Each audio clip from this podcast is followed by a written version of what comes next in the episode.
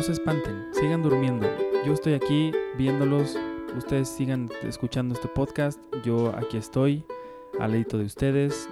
No voy a hacer ruido, créanme, solamente quiero verlos, dormir, mientras yo hablo de Friends, así que no se me espanten. Porque qué bonito es ver a la gente dormir. No, no es cierto, es horrible, es súper creepy. Y nunca me lo han hecho, creo, o al menos nunca me he dado cuenta, pero creo que es espantoso que te lo hagan. Dependiendo de si en algún punto romantizaste la idea viendo Crepúsculo y crees que Ay, Edward. Cullen viéndote dormir es una de las acciones más románticas del mundo. Bueno, pues esa voz que están oyendo ustedes de Estereo Joya 93.7 eh, es de una gran amiga mía que por fin eh, se dignó a venir, que después de mucho tiempo eh, aceptó hacerme un espacio chiquito en su agenda, en su agenda muy apretada, y me da mucho gusto saludarla. Estela Ruiz, ¿cómo estás? Muy bien, Arturo Magaña. Muchas gracias por estar aquí, oye. No, yo encantada. La verdad es que siempre me pregunté cómo sería esta dinámica. Estoy hablando con uno de los fans ultimate de Friends y yo descubrí la serie ya en mi vida adulta. Tenemos puntos de vista. Ya en tu vida adulta. Ya llegó tu vida adulta entonces. No me había dado cuenta. Decir que sí. No me había dado cuenta. Bueno, ahorita vamos a hablar más de la vida adulta de, de Estela, la cual yo nunca he visto, pero eh, pues les voy a decir rápidamente, les doy la más cordial bienvenida a ustedes también. No se espanten, no los voy a ver nunca mientras ustedes duermen, no soy tan enfermo. Sí soy enfermo en ver 12 veces esta serie completa y hablar de ella, pero eh, ese es creo que el máximo nivel de enfermedad que tengo. Pero bueno, hoy vamos a estar hablando de un episodio en el que uno de los personajes de esta serie pues sí ve a otro y lo ve de una forma enferma y se comporta de una forma enferma.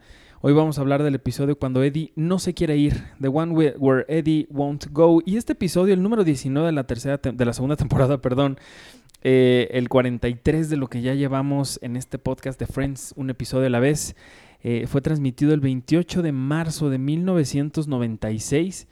Y ahí, después de mm, pues un breve momento en el que Chandler se pudo deshacer de esta em, carga tan horrible de la vida que se llama Joey Triviani, pues la verdad es que no le fue tan bien porque quien se quedó en su lugar está loco. Tiene a un roomie psicópata. Pero, pero bastante. Lo curioso es que nosotros ¿Qué no tan tenemos... psicópata eres, Estela? Porque ahorita siento que te estás viendo como reflejada en... No, al Eddie. contrario. Estaba pensando que ni tú ni yo tenemos esa experiencia con un roomie. No hemos llegado a ese punto de la vida adulta donde No. tenemos que convivir con alguien y con sus manías. Totalmente, pero seguramente sí hemos convivido con gente así de loca y así de enferma. Definitivamente. Una vez eh, alguien llegó un día y le dijo a Cindy Whitehouse, nuestra editora gráfica, le dijo, no me gusta cómo te ves con el cabello y te ves mejor con el cabello lacio. Así, un tipo que en la vida le había hablado así la cosa más creepy de su vida. Formamos parte del mundo del entretenimiento. Yo creo que conocemos A ti te ha tocado entonces. personas A ver, cuéntame una, así sin nombres. Sin nombres. Pues creo que está relacionado un poco con lo que comentabas de Cindy, pero esta persona tenía la manía de agarrar mi cabello. Era como, es que es tan esponjoso. Me encantan los chinos y yo era como, ok. Bueno, hay que decirles, no". Estela tiene... Ustedes, si ustedes han visto una foto de Amanda Miguel en sus buenos años, bueno, Estela es de, de quien Amanda Miguel se inspiró para, para, su, para su peinado. Evidentemente no. Podríamos decir que tenemos un estilo muy similar, pero tú y yo compartimos el chinazo. No, bueno, pero yo no traigo así el, la- el cabello como tú. Claro que sí. No sé si sabían, pero formamos parte de una liga llamada Combate al Laciocentrismo. ¿Ah, Pueden sí? buscarlo. eh, Eh, El antifrizz. el antifrizz. Somos el antifrizz, la liga del antifrizz. Oye, qué padre. Muy populares. Qué padre. Bueno, pues ahorita vamos a seguir hablando de chinos, se los prometo. Pero es que mira, hablando de cabellos increíbles, el de Estela. Ah, mira. ¿Estás tú ahí? No. Eh, eh, hablando de cabellos increíbles, el de esta mujer. Estela. Estela. Así con una voz súper increíble, que además fuma como la chingada esta mujer. Que no me acuerdo si es ella aquí o en qué momento de la serie. Ella levanta como una especie como de como de lapicero y salen así como, como una No flor de cigarros. No recuerdo bien si es como una especie de changuito o algo por el estilo, pero sí. Ajá, lo jala, Lo y aparecen como una flor de, de, de cigarros. a su Y disposición. ahí saca uno y le dice, Joy, Joy. Y ya, ¿no? Y empieza a decirle, pues ya, mira, toma lo que quieras. Y es que hay que recordar que Joey, pues ya el doctor Drake Ramoray, pues ya valió. Ya valió. ya Ha se muerto. murió, ha muerto, y aparte por, por, por, este, por andar cambiando los guiones. Es correcto. Y ahorita Joey se está enfrentando a un momento en el que, pues tiene que agarrar lo que sea. Dilo con todas sus letras. Se está enfrentando a la vida adulta Por primera vez en su vida. por primera vez en su Y vida. después de haber, eh, bueno, y lo que más me dio risa y donde me vi totalmente identificado con Joey, cuando le llega el estado de cuenta de Visa y que le dice "Es sobre uno de dos. Aceptémoslo. ¿Cuántos de nosotros no nos hemos enfrentado, no a un estado de cuenta, sino a esta circunstancia tipo loca por las compras, en las que uno no sabe cómo llegó a tener ciertas posesiones? Qué fuerte. Sí, no, bueno, yo creo que yo hice posible que Amazon llegara a México.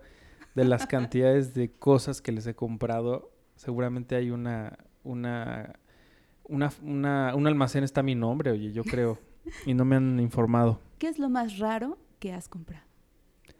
¿Qué es lo más raro que he comprado? Ay, este... No, no he comprado cosas tan raras. O sea, no, no, no he comprado así un perro de porcelana o... No, pero... un loro de cristal. eh, No he comprado un loro de cristal. Lo que sí he comprado es muchos libros.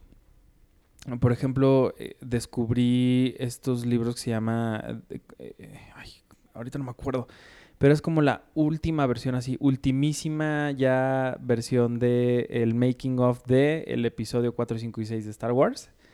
Creo, creo que se llama The Making of Star Wars, creo que son unos libros así gigantes, preciosos, maravillosos, que los encontré un día en un aeropuerto y evidentemente estaban carísimos y no me lo iba a traer cargando. Y después lo encontré en Amazon y encontré esta onda del wish list en el que tú así a- eh, agregas lo que quieres y voy monitoreando los precios. Arturo se sintió como si fuera preparando esa wish list, pero para su boda. Exactamente. Dijo, amigos míos, se acerca mi cumpleaños. No, yo nomás me casaría para que me regalen todo lo que no me puedo comprar de esa wishlist. Pero, pero justamente lo que hice fue comprarme primero el libro del, de Empire Strikes Back, que fue el, el más barato que encontré. Después me compré el Regreso del Jedi y ahorita ya nada más me falta el 4. Así que si alguien de ustedes gusta mandármelo y comprármelo, no me voy a enojar absolutamente en ningún momento. Ya saben cómo pueden buscar su usuario para ir revisando. Arroba que- Arthur HD en todas las redes sociales, hasta en Amazon. Hasta en Hasta en Amazon. Amazon me encuentran. Pero sí, es, o sea, creo que es de lo más que he comprado. O sea, libros como caros, y caros entre comillas, porque pues un libro ya de mil y tantos, pues ya es Ya considerado, ya es considerado como algo caro. Pero de ahí afuera no. Seguramente tú sí. Tienes cara de que sí. Sobre todo porque te gustan esas cosas japonesas chinas raras. No, pero hasta eso, la verdad, son bastante asequibles. No, no tienen tanto tema. Yo siento que soy un poco más como tú. He pedido bastantes libros que aquí no se pueden conseguir de ninguna manera y, y no me arrepiento de ninguno de esos centavos invertidos. Entonces totalmente entiendes lo que significa que Joey haya cambiado los guiones y que lo hayan corrido de su serie. Por supuesto, por supuesto, pero creo que con lo que más me identifico de este capítulo, y tú lo entenderás perfectamente, es que las chicas están obsesionadas con un libro. Justamente, justamente. Y además un libro eh, que es bastante enfocado en el empoderamiento femenino. Curiosamente, un tema que está bastante en boga en la agenda internacional, 20 años después de que salió este capítulo. 25 años después, 24. 24 pues la segunda temporada, 24 años después. Fíjate que me gusta mucho cómo hablan justamente de estas cosas de no pidas perdón, te están robando el aire, no sé qué. Me gusta que estén empoderando a estas tres mujeres. Lo que no me gusta es que lo hacen de una forma en la que puede ser o chistoso o que tú termines diciendo, ay, otra vez ahí van con sus cosas. Que creo que es lo que muchas veces se ha cometido el error a la hora de hablar de mujeres empoderadas, ¿no? Que no debería de ser así. O sea, no tendríamos por qué tener estas reacciones ante sus reacciones, ¿no? Como De- en este caso sucede. Definitivamente, pero creo que ahí la parte cómica resulta del hecho de que estás hablando de un extremo. Cuando quieres forzar a una persona a que comparta tu visión, a que piense exactamente como tú, estás yéndote a un extremo. Y eso es lo que se vuelve cómico. Totalmente. Que no permitas a la otra persona tomar la decisión de cómo es que quiere abordar cierto tema. Totalmente. En este caso, el feminismo. Totalmente. Que hay un momento maravilloso en el que le dice eh, Rachel a, a Joey, digo, perdón, a Ross, Arroz. eh, algo así de, no me, eh, es que en inglés es más chistoso porque Por le dice, you won't let me blow. How do you expect me to grow if you don't let me blow? Blow, eh, traducción literaria significa si no me dejas soplar. Exactamente. El blow, para la gente que no lo sepa y sea demasiado inocente como Estelita aquí enfrente de mí, pues también alude, eh, alude si es alude o elude, siempre alude, alude, siempre me confundo con eso. Alude a el, pues el sexo oral, básicamente, que tiene otra forma de decírsele que me parece horrible, esa otra forma que es este... Ay, no me acuerdo. Agrega job al final. No, no, en español. Ah, Este, tiene una forma ahí más, más em, propia, más como tú, así de señora de meñique alzado. Eh, pero bueno, entonces básicamente eh, es, se refiere a eso y entonces Ross así dice, no, pues yo no, este, no, yo no tengo ningún problema en que hagas eso. Y a mí me da mucha risa y aparte es bien curioso porque cuando transmitieron esta, este momento en la televisión, justo ese diálogo no lo pasaron.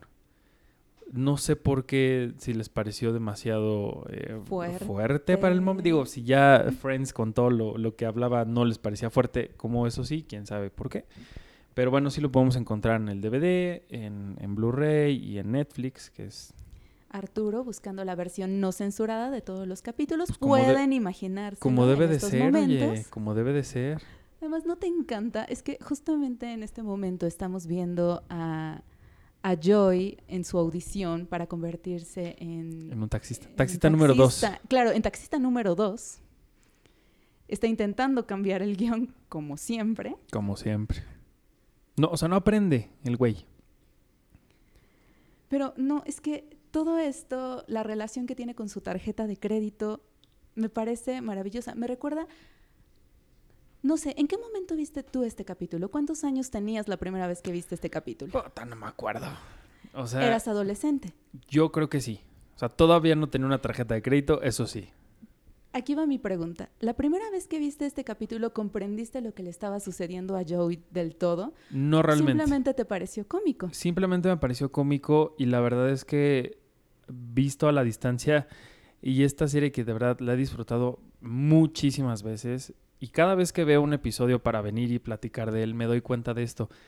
Siempre le agarro cosas nuevas. Y, y supongo que es a lo que te quieres referir de, de lo de Joey. Bueno, es que aquí te va la perspectiva de alguien que descubrió la serie hace muy poco tiempo. Me puse a pensar en, bueno, seguramente personas como Arturo, que son muy fans de la serie, la vieron en su adolescencia y esto pudo haberles parecido algo muy a la Britney Pelona.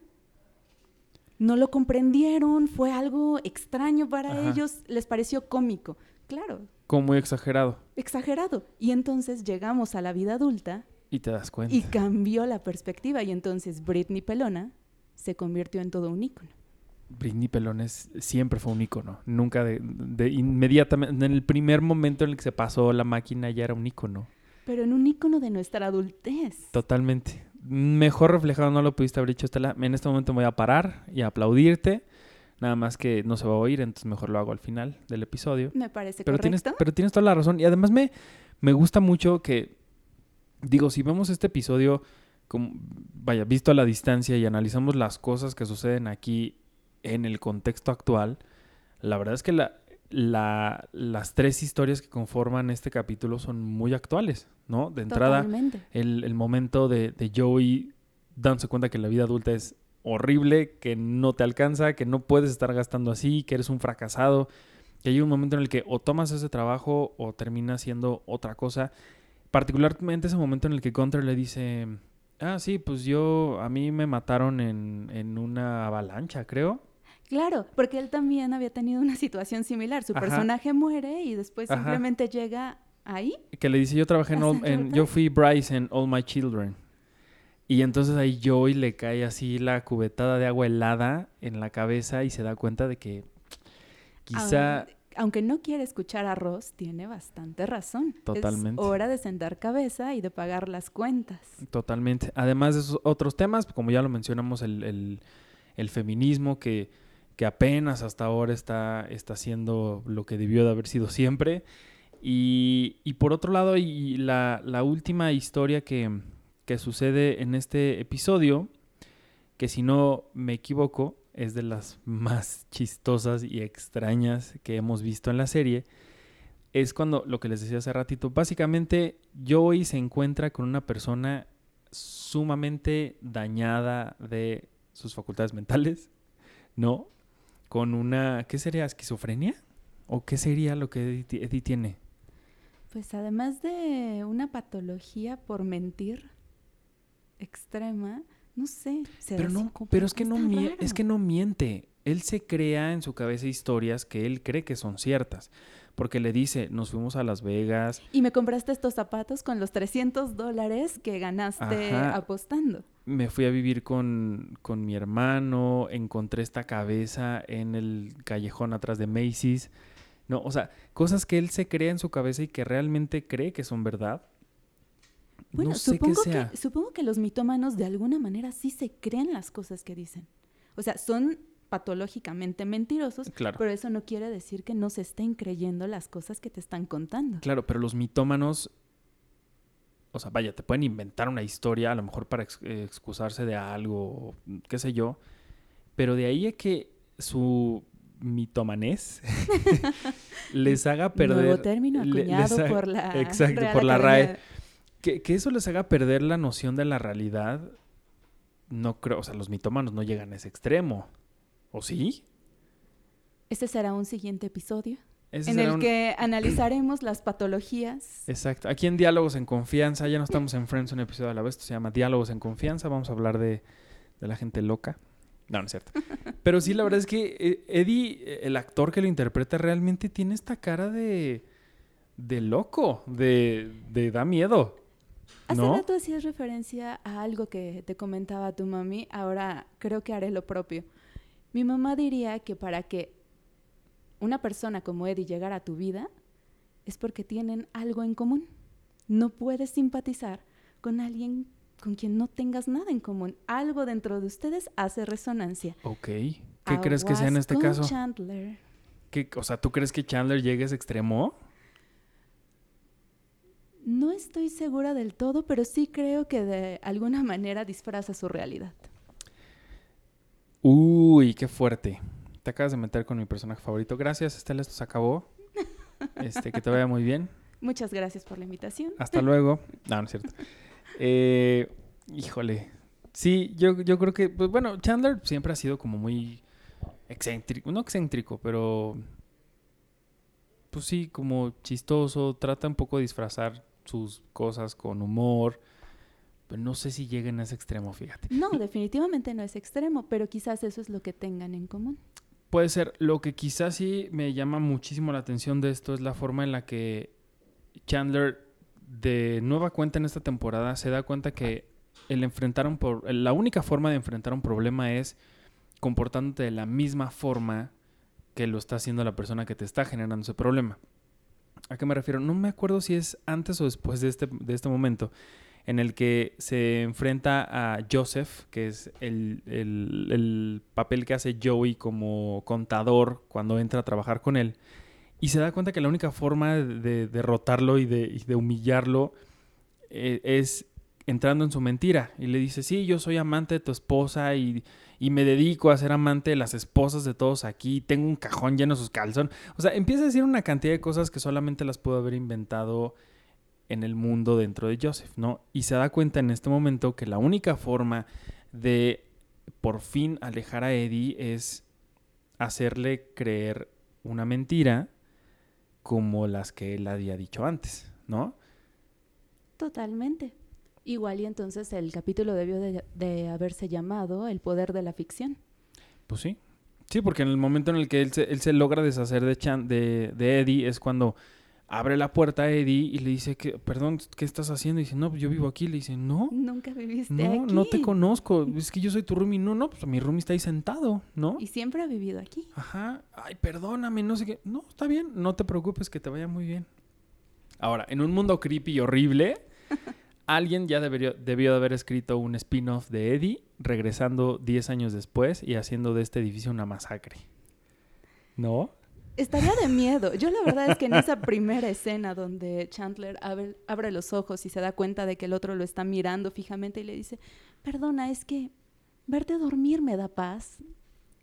Qué terror. No, no podría, Qué no terror. podría. Él se comportó muy a la altura, pero sinceramente yo hubiera salido corriendo. Oye, pero después también aparece Mónica y, lo, y se le queda viendo mientras está Exactamente dormido. igual. Bueno, pero, Pero ella bien linda y todo. pero sin ¿no? ningún contexto llega un extraño, bueno, no, un amigo crashea en tu sillón y...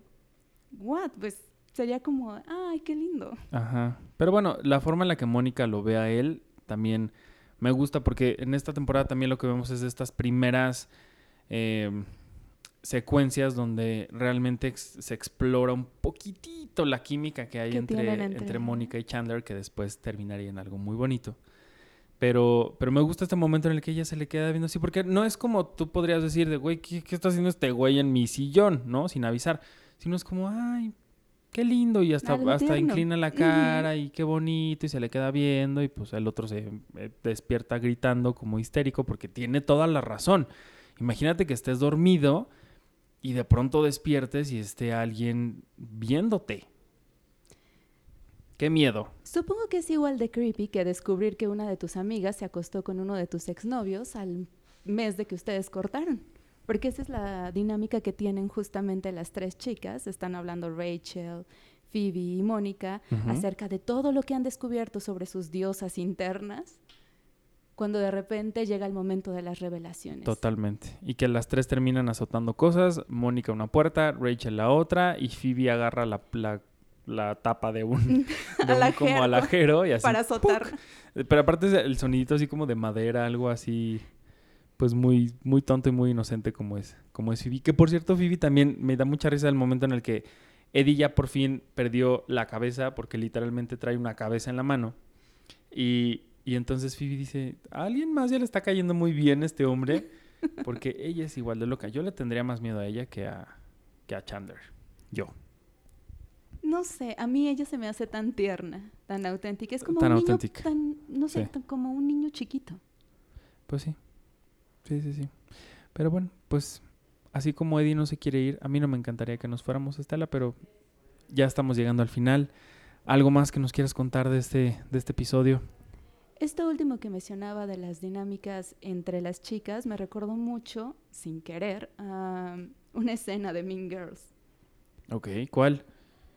Crímenes chica contra chica. Levante la mano si alguien de ustedes alguna vez Ah, claro, cuando están en, en el en el gimnasio gimnasio. y está este güey que dice, she doesn't go here, algo así, ¿no? She doesn't even go she, here. she doesn't even go here. Qué buena es Mean Girls. Totalmente. Deberíamos de verla. Vamos a hacer un podcast de Mean Girls. Un episodio a la vez. Ah, no. Mean Girls, una secuencia a la Una vez. secuencia a la vez. Una secuencia a la vez. Sí, es, esa, esa escena es muy chistosa. Es muy padre. Pero bueno, pues Estela, muchas gracias por haber estado aquí para hablar de psicópatas. La lucha contra el falocen... No, contra el laciocentrismo, una disculpa. Exactamente. Sí, porque lo del, me lo del falo es otra cosa. Es el churro que traía en la mano Joy y contra el cual también a veces luchamos, pero no, la verdad no tenemos nada en contra de los postres mexicanos. Totalmente, totalmente.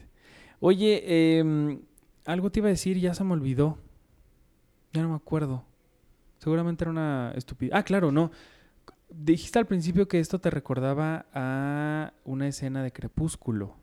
Exactamente, porque parte de la esencia de que Edward era un vampiro y Bella una humana es que el otro permanecía despierto prácticamente toda la noche. Entonces, pues ni modo de despertar al adolescente que tenía que ir al otro día Sí, a la y- escuela Y, él la- se le quedaba viendo, ¿verdad? todas las noches. Qué horror. En uno de los actos más románticos, de acuerdo a la opinión de muchísimas adolescentes del momento, porque imagínate, tu novio te observa dormir durante horas y horas. Qué horror. O sea, tú fuiste de este movimiento crepusculero de fans que leían absolutamente todos los libros, los releían diez veces. Pues en su momento leí todos, todos los libros, no, no hay por qué negarlo.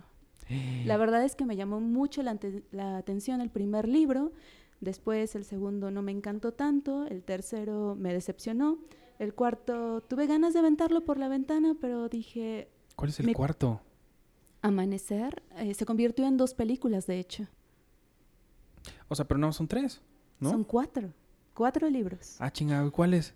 Pues es Crepúsculo, Luna, Luna Nueva. Nueva, Eclipse y Amanecer. Ah, claro. Y en total son cinco películas. Son cinco, totalmente cinco películas. Es correcto. Y mira dónde están hoy Robert Pattinson y Kristen Stewart, totalmente alejados de, de eso. Uno en Gotham City y ah, la otra interpretando a un ángel de Charlie. Totalmente. Y lo que venga. Y lo que venga. Y lo que venga para ellos dos. Pues bueno, Estela, muchísimas gracias por haber estado aquí y por habernos compartido tu corazón crepusculero. ¿Dónde te puede seguir la gente? ¿En, en, dónde, ¿En dónde pueden saber más de lo que tú haces y de lo que no haces? En arroba en tíntame otra. Just, es lo que te iba a preguntar, ¿por qué no dijiste eso que haces tú de tus proyectos literarios de en redes sociales? También cuéntanos de eso, rápidamente.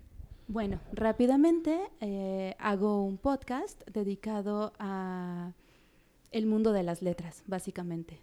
Y ahí hablas toda, de... Toda gran historia nació prácticamente de el papel y la pluma.